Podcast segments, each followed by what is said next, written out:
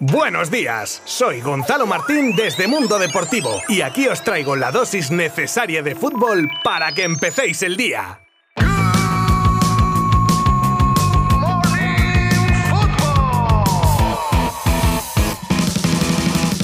Todo listo para los 16avos de la Copa del Rey, en una jornada copera con dos resbalones de equipos de primera, pero menudo resbalones, a niveles de ridículo absoluto, aunque en esencia es la gracia de la Copa, ¿no? Como siempre, por temas estructurales y de tiempo me centro en los partidos con equipos de primera involucrados y ayer terminaron con estos resultados. Arenteiro 1, Valencia 3, Talavera 2, Betis 4, Llanera 0, Mallorca 6, Albacete 0, Cádiz 1, Deportivo de La Coruña 1, Osasuna 2 y he dejado lo mejor para el final, con el Atlético Baleares 5, Getafe 0 y el Atlético Mancha Real 1, Granada 0. Cabe recordar que el primero es equipo de Primera Federación, valga la redundancia, y el Mancha Real de Segunda Federación, equipo por cierto que se emparejará sí o sí en el sorteo de hoy contra uno de los cuatro equipos que disputa la Supercopa. Los tres restantes se medirán a tres conjuntos de Primera Federación y el otro equipo de esta categoría que queda jugará obligatoriamente contra un equipo de la Liga Santander, quedando ya por último 11 enfrentamientos entre equipos únicamente de primera y de segunda. La celebración de los partidos será el 4, 5 y 6 de enero y los emparejamientos los podréis seguir hoy mismo a partir de las 12 y media desde nuestra página web y los canales oficiales de la Real Federación Española de Fútbol.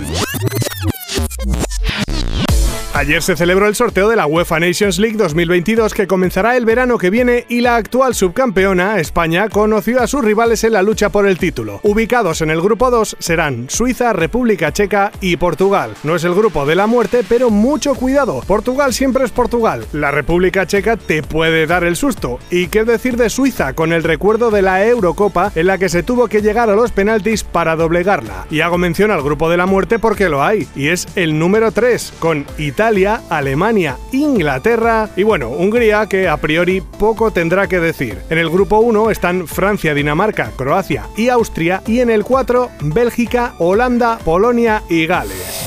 Se puede venir fichajazo y sorpresa de lujo en Barcelona. Si hace unos días os contábamos aquí mismo que había un acercamiento económico entre City y Barcelona por Ferran Torres de 60 que pedía el club inglés a 45 que ofrecía el Barça, pues ahora, según el periodista Gerard Romero, la diferencia actualmente en esas cifras se habría rebajado a unos 4 o 5 millones. No se sabe cuál será el desenlace, pero el jugador quiere venir a Barcelona a triunfar y tiene pinta que todo es cuestión de tiempo.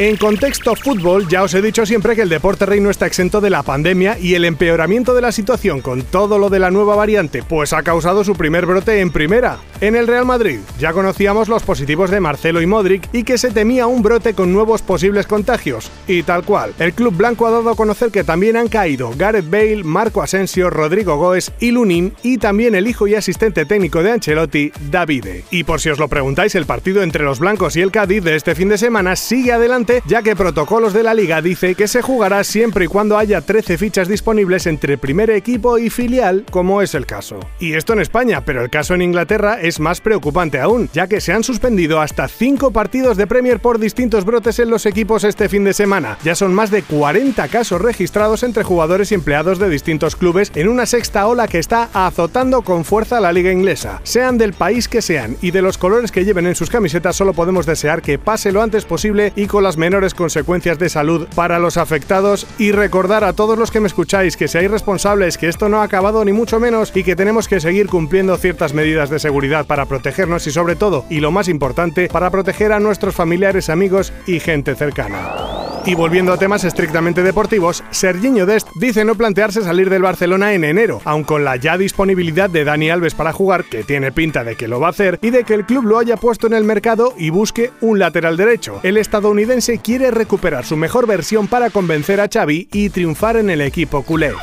Ayer os hablaba del interés del Lille por recuperar a Eden Hazard, que hoy ya no es un equipo, sino el propio jugador el que podría decidir abandonar el club blanco para regresar a otro equipo en el que militó, en este caso Chelsea, donde se vio la mejor versión del belga. Esto dice The Mirror, y parece ser que Abramovich lo vería con buenos ojos. Y terminamos con la noticia de un refuerzo con el que podría encontrarse el Atlético de Madrid este verano y con el que no contaba. Según informa la Gazzetta dello Sport, es poco probable que Álvaro Morata siga la Juventus la próxima temporada. El cuadro italiano debería abonar 35 millones al Atlético para la continuidad del español y todo apunta a que no lo harán con la intención de usar ese dinero para fichar a otro delantero y el principal objetivo sería Dusan Blauvik.